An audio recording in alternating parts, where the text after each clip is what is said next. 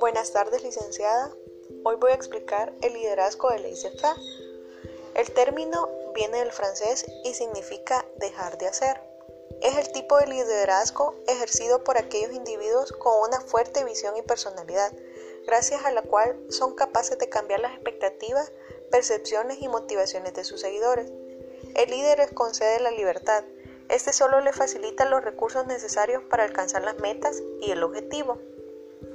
¿Cuál es y cómo se define el liderazgo de la ICFA? El liderazgo de la ICFA es definido como un no liderazgo, ya que generalmente es inefectivo debido a la falta de compromiso por parte del líder, cuyas características principales son el desinterés y la ausencia de apoyo a sus seguidores, limitándose solo al resultado de las actividades.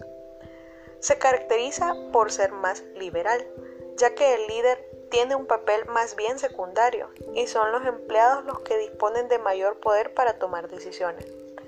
El líder del laissez-faire crea un equipo que pueda trabajar de manera independiente sin que el líder tenga que intervenir constantemente.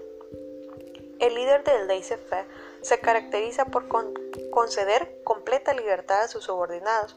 Al contrario de lo que ocurre en otros modelos, el líder confía en su equipo y deja a sus miembros que hagan lo que consideran más apropiado en cada situación. ¿Cuál es el propósito final de este tipo de liderazgo? La base de este estilo de liderazgo es la creencia de que si les deja solos, los miembros de un equipo actuarán de manera más beneficiosa, tanto para ellos como para el proyecto. En otras palabras, son los empleados los que tienen independencia a la hora de trabajar y tomar decisiones, pues son los líderes quienes dependen de su equipo de trabajo para cumplir las metas. El liderazgo de la ICFA se caracteriza por conceder completa libertad a sus subordinados, permitiéndoles que trabajen en, solo en las soluciones y la adopción de decisiones. Facilita los recursos para hacer el trabajo, pero sin supervisión del proceso. Escaso apoyo y orientación por parte del líder. El liderazgo de laissez-faire es generalmente un estilo ineficaz que produce pobres resultados en cuanto a rendimiento de las personas.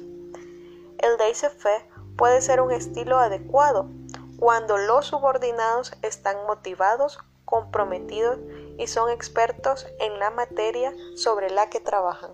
Gracias.